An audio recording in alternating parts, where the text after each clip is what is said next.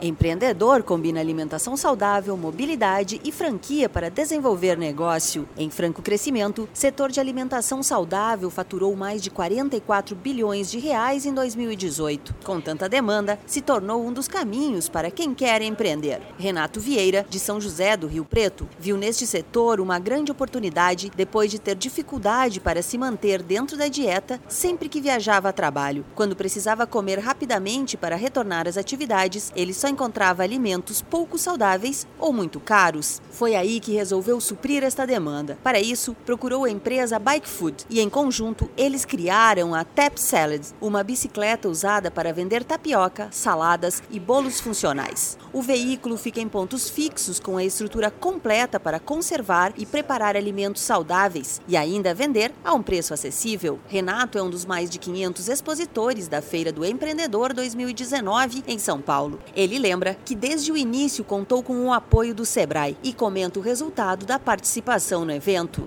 O Sebrae me ajudou a entender a necessidade de sair do informal para trazer uma coisa mais documental. Quando eu fui lá a primeira vez, eles falaram assim: o que, que você tem? Eu tinha só ideia. Então, a primeira coisa que o Sebrae me ensinou foi documentar. A gente conseguiu aí, nesses quatro dias de feira, angariar aproximadamente 120 prospectos aí, para a gente trabalhar a venda dessa unidade, que superou muito na nossa ideia. A gente tinha ideia de pegar uns 20 no máximo por dia, e a gente acabou aí conseguindo 40, 30. Então, foi uma coisa assim que realmente teve um feedback muito positivo, tanto da feira quanto do nosso produto. Para a gente foi uma surpresa agradável. Além da alimentação saudável e fora do lar, a ideia de Renato faz parte de outra grande fatia do mercado de empreendedorismo no Brasil. As franquias. O setor faturou quase 175 milhões de reais em 2018, superando em mais de 7% o resultado de 2017. Na Feira do Empreendedor, os visitantes encontram diversas dicas e soluções para trabalhar com franquias ou alimentação fora do lar, ou quem sabe, unindo as duas coisas como o Renato fez. O evento ocorre no pavilhão de exposições do IMB na capital paulista e se encerra nesta terça-feira. As atividades vão até às 8 da noite. A entrada para visitantes é gratuita e as inscrições devem ser feitas no site feiradoempreendedor.sebraesp.com.br. Da Padrinho Conteúdo para a agência Sebrae de Notícias, Alexandra Zanella.